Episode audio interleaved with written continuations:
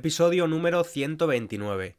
El valor del tiempo y la semana laboral de cuatro días. Hola estudiantes, soy yo, César, resfriado de nuevo. Tengo mi paquete de Kleenex o pañuelos de papel aquí al lado y es muy probable que tenga que parar la grabación de este episodio varias veces para estornudar o toser. Pero no pasa nada, aquí estoy. Muchas gracias a todas las personas que recomiendan el podcast a otros estudiantes de español y que lo valoran con unas estrellas o un pequeño comentario. De verdad que ayuda mucho con la continuidad del podcast. Dale al botón de seguir y a la campana para no perderte ningún episodio y recuerda usar la transcripción gratuita y las flascas de vocabulario en la página web www.spanishlanguagecoach.com. Imagina que tienes 20 años y empiezas a trabajar. Vas a trabajar hasta los 65 años, aproximadamente, la edad media de jubilación. Durante estos 45 años, con el sistema actual, trabajarás 40 horas a la semana. Con ese sistema trabajarás alrededor de 10.000 días en tu vida, lo que equivale a más de 27 años. Ya lo sé. Dicho así, suena muy mal. Ahora imagina que este sistema cambia y los países deciden reducir la jornada laboral a 32 horas a la semana, es decir, trabajar 4 días a la semana y además tener el mismo salario, ganar la misma cantidad de dinero cada mes. Con este nuevo sistema podrías ganar 6 años de, entre comillas, libertad. Podrías tener 6 años de días libres. ¿Es esto posible? ¿Es factible implementar este sistema sin perjudicar la economía? ¿Podría ser beneficioso para el capitalismo y para las personas trabajar menos?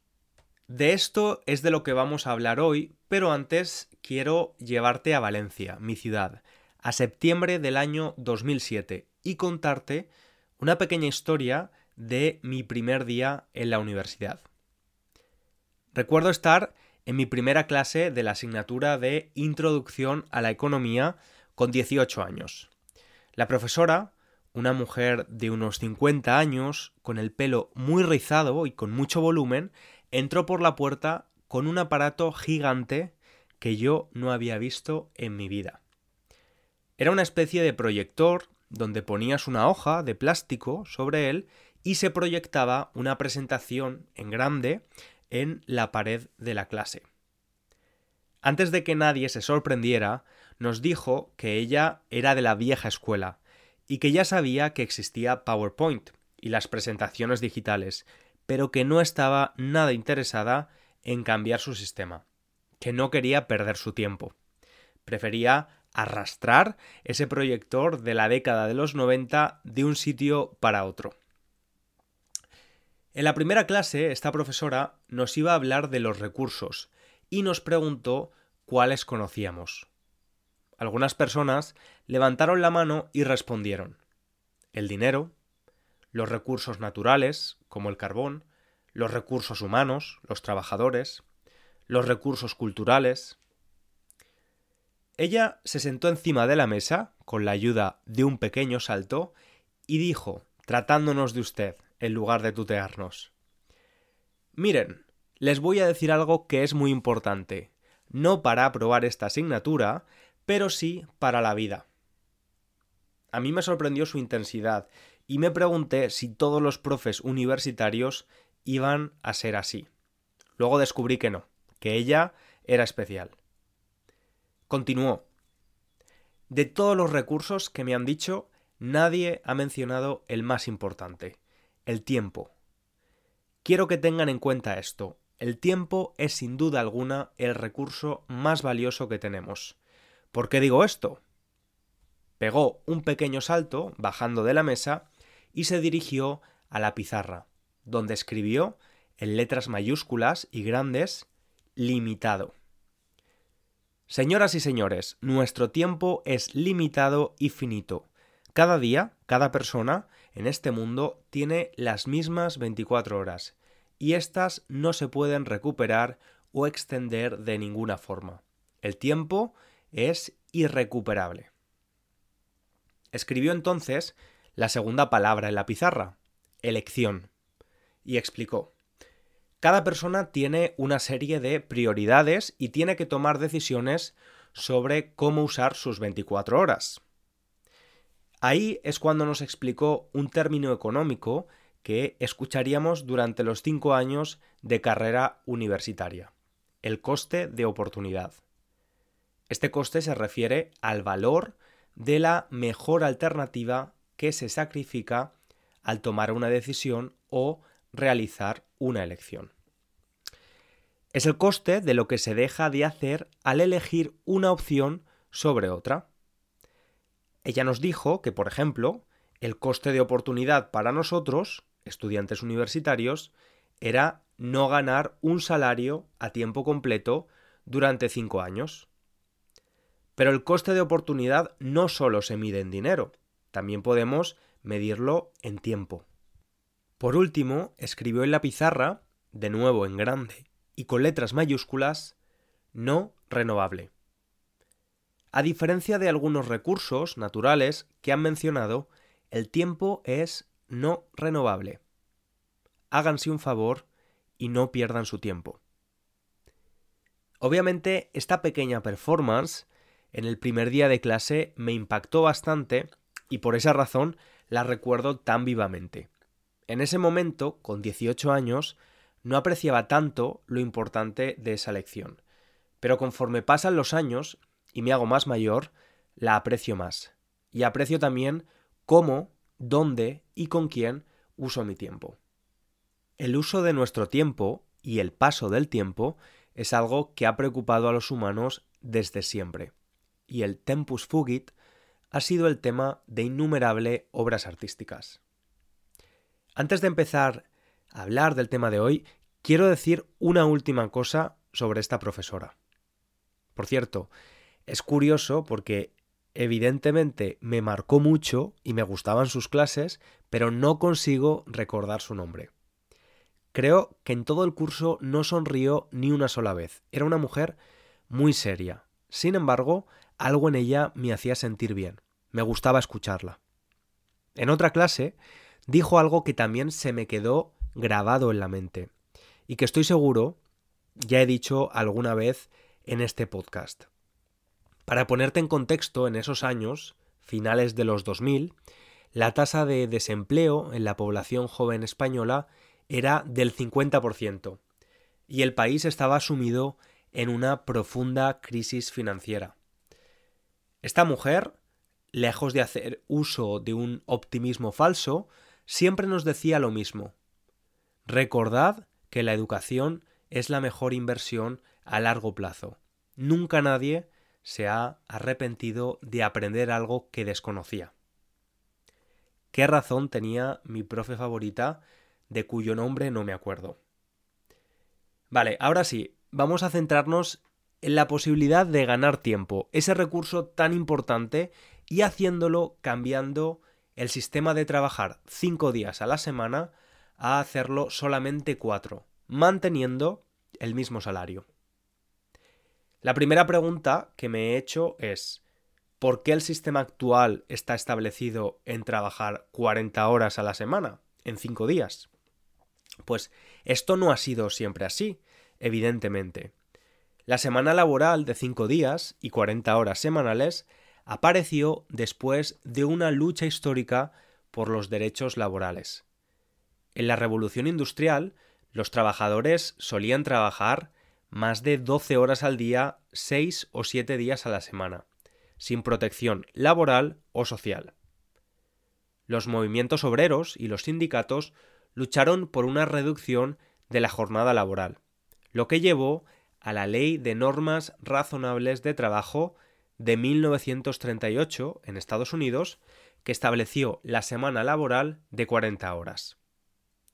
La Convención sobre las Horas de Trabajo de la Organización Internacional del Trabajo, OIT, también ratificó estas normas internacionalmente, de hecho, en 1935. En resumen, estas normas laborales se establecieron para proteger a los trabajadores y garantizarles tiempo libre para descansar y estar con sus familias. Han pasado casi 90 años de esto y muchos se preguntan si no tendría sentido actualizar este sistema. Teniendo en cuenta la digitalización y los avances tecnológicos, en la mayoría de trabajos podríamos trabajar menos y ser igual de productivos. Según los defensores de la jornada laboral de cuatro días, esto no es solo posible, sino necesario. Vas a escuchar las palabras de Íñigo Errejón, un político español que ha impulsado un proyecto piloto con el Ministerio de Industria. Van a poner a prueba este sistema. Esto es lo que dice Íñigo del sistema actual y de los beneficios de su propuesta. Y si tu vida es solo ir del trabajo a casa, de casa al trabajo, hacerte el tupper para el día siguiente, dormirte exhausto, levantarte y volver a empezar, eh, bueno, pues entonces no eres nada libre, ¿no? En todas las empresas que han probado esta reducción de la jornada laboral, los índices de ansiedad o de depresión de los trabajadores bajan. Es, es muy sencillo pensar esto. ¿Qué hace todo el mundo cuando está mal? ¿Qué necesita? Pues necesita charlar, necesita pasear, necesita que le escuchen, necesita poder tomarse tiempo. Eso hoy es un lujo para los ricos, que son quienes disfrutan de más tiempo es curioso porque algunos de los que más han criticado nuestra propuesta de la medida hacen todo lo posible para trabajar lo menos posible. Hacen todo lo posible para liberarse del trabajo ellos individualmente. Bueno, nosotros lo que queremos es ir liberando paulatinamente a nuestras sociedades de horas de trabajo para que ganen en horas de vida. ¿Eso es factible? Sí, la tecnología lo hace factible. Y además eso produce entornos laborales más sanos y más productivos. En este fragmento de una entrevista, este político resume algunos de los beneficios de la jornada laboral reducida. Vamos a verlos con un poco más de detalle. El primero es la mayor flexibilidad y equilibrio entre la vida laboral y personal. Muchos trabajadores sienten que con la semana laboral de cinco días no les da suficiente tiempo para dedicar a sus familias pasatiempos o actividades personales. La adopción de una semana laboral de cuatro días puede proporcionar más tiempo libre y una mejor conciliación de la vida laboral y personal. Lo que a su vez tendría un impacto en el segundo beneficio, la mejora de la salud y el bienestar. La carga laboral y el estrés en el trabajo pueden tener un impacto negativo en la salud física y mental de los empleados. Esta nueva semana laboral puede reducir el estrés y mejorar la salud y el bienestar de los trabajadores. Además, los beneficios no son solo para los trabajadores, sino también para las empresas, que pueden experimentar un aumento de la productividad. La evidencia muestra que trabajar menos horas puede aumentar la productividad de los empleados. Al trabajar menos tiempo, los empleados tienen más energía y tiempo para enfocarse en sus tareas laborales, lo que puede aumentar su eficiencia y calidad del trabajo. Los avances tecnológicos también hacen posible esto, ya que han aumentado la eficiencia en muchos campos, lo que significa que los empleados pueden hacer más trabajo en menos tiempo. Y además, existen beneficios más generales para los países. Podría suponer un aumento del empleo, hay que contratar a más personas para cubrir las horas disponibles en algunos casos donde la cantidad de trabajo sea la misma y con más personas trabajando aumenta el consumo general de la economía y baja el gasto en prestaciones sociales como la prestación por desempleo. Además, si trabajamos cuatro días en vez, de, en vez de cinco, los trabajadores y trabajadoras ahorrarían energía en transporte y gasolina, y el medio ambiente en malos humos y contaminación. Pero claro, aunque en papel todo puede parecer muy bonito, también hay muchos expertos que dicen que la implementación de esta semana laboral no sería tan positiva y que tiene muchas limitaciones. Para los detractores de este sistema hay cuatro motivos por los que dicen que no funcionaría. El primero es el coste para las empresas. En algunos sectores, como los del sector servicios, es necesario trabajar un mínimo número de horas y la relación con la productividad no es tan importante, ya que la empresa tiene que estar abierta el mismo número de horas. Muchas empresas no podrían pagar lo mismo por menos horas, lo que, lo que pondría en riesgo su existencia y a nivel agregado podría provocar un incremento del desempleo, de personas sin trabajo. También se generarían problemas en cuanto a la competencia.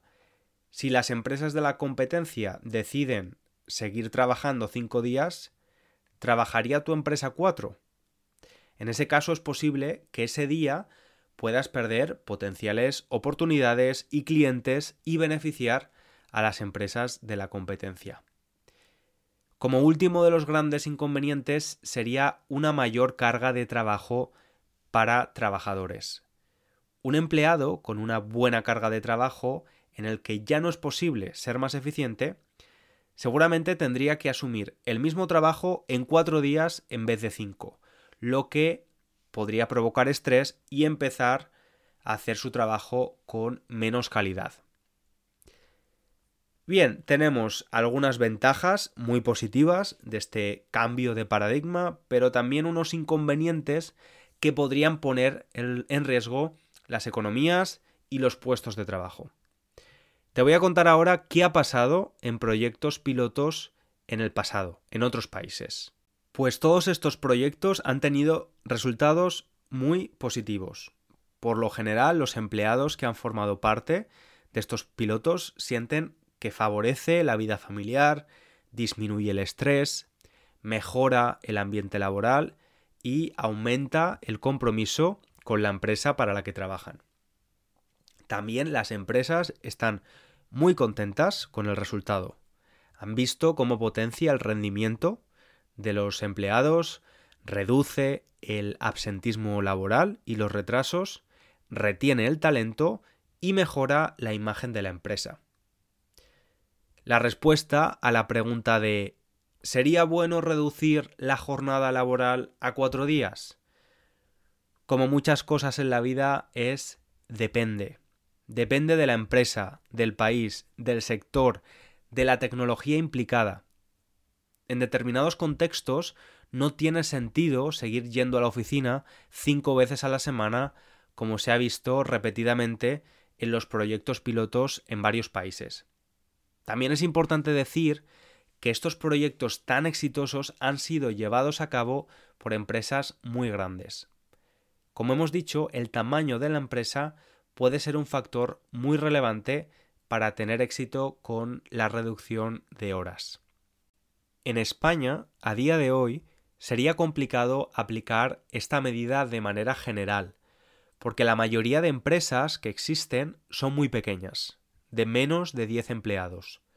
Estas empresas generan el 72% del empleo, de puestos de trabajo, según los datos de la Agencia Europea de Estadística Eurostat. Aunque en algunos casos no sea todavía posible implementar esta reducción, se pueden tomar caminos intermedios, por ejemplo, potenciando la flexibilidad de jornada trabajando de forma remota, desde casa, algún día a la semana, o tener una hora de entrada y salida flexible para permitir al trabajador hacer gestiones personales y conciliar mejor. Yo estoy a favor de dar más autonomía a los trabajadores y estoy seguro de que las jornadas laborales, como las conocemos ahora, irán cambiando progresivamente. El tiempo es un recurso escaso y tenemos que trabajar para vivir y no vivir para trabajar. Pero también quiero proponerte algo a nivel más personal, algo casi revolucionario y que no está relacionado con el trabajo. Te hablo de las horas fuera del trabajo. Es algo en lo que pongo esfuerzo en mi vida. Creo que en un mundo que intenta capturar nuestra atención constantemente, aprender a manejarla es fundamental, porque al final la atención no es más que invertir nuestro recurso más escaso, el tiempo, en uno u otro sitio. Y no te hablo de desinstalarte Instagram o TikTok para ponerte a leer clásicos de la literatura únicamente o estudiar español dos horas al día, aunque está muy bien, si es eso lo que quieres. Te hablo de ser consciente de dónde pones tu tiempo, de decir no, de volver a disfrutar del silencio, y de esto ya te hablé en el episodio 92. De tener tiempo para aburrirte, poder potenciar la creatividad y dejar de ser una persona hiperconectada.